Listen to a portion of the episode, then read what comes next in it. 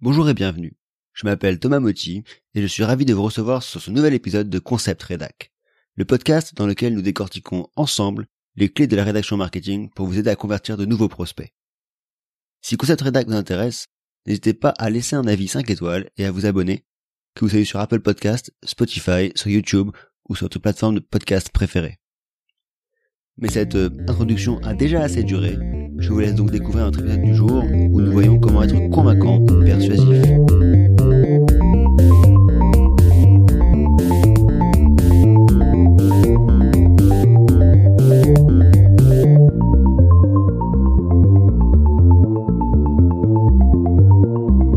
Connaissez-vous la différence entre convaincre et persuader?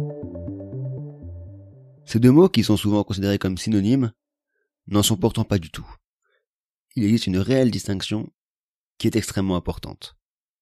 Une distinction qui peut avoir un réel impact sur votre propre approche, notamment commerciale. En effet, quelle est la différence?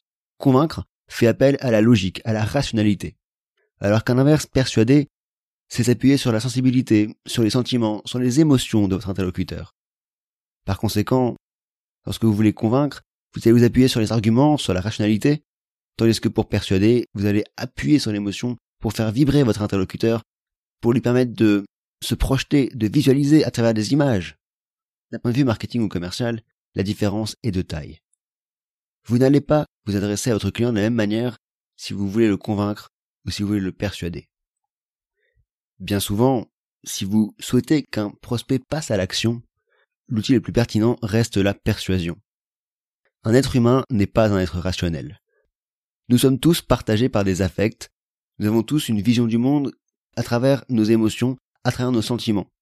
Le meilleur levier pour faire acheter un produit ou un service, c'est donc toujours de s'appuyer sur ses émotions.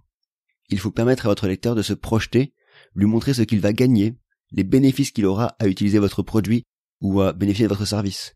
Il faut s'appuyer sur son imagination.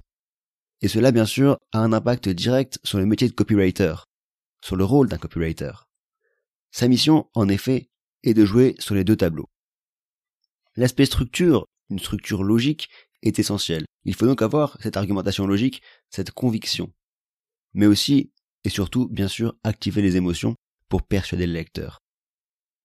Il faut toujours avoir cela en tête, car souvent, quand vous travaillez avec un client, celui-ci va avoir en tête cette argumentation logique, des arguments très clairs qu'il veut mettre en avant.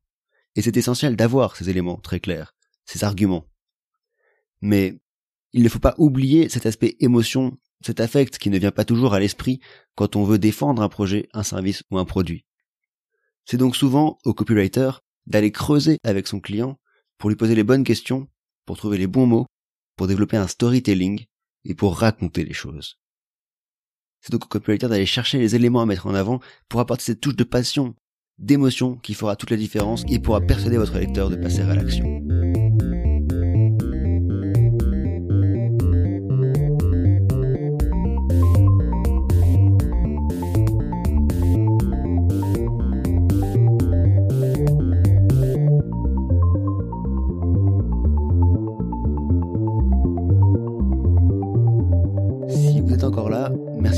Et merci de votre confiance. Cet épisode de Concept Redact, un peu plus court que les précédents, touche à sa fin. J'espère qu'il vous aura intéressé. Si c'est le cas, n'hésitez pas à mettre un avis 5 étoiles et à vous abonner sur Apple Podcasts, YouTube ou sur votre plateforme préférée. Ce sera un énorme coup de pouce pour faire connaître le podcast à tous ceux qui pourraient s'intéresser au marketing. On se retrouve très vite pour un nouvel épisode. En attendant, portez-vous bien.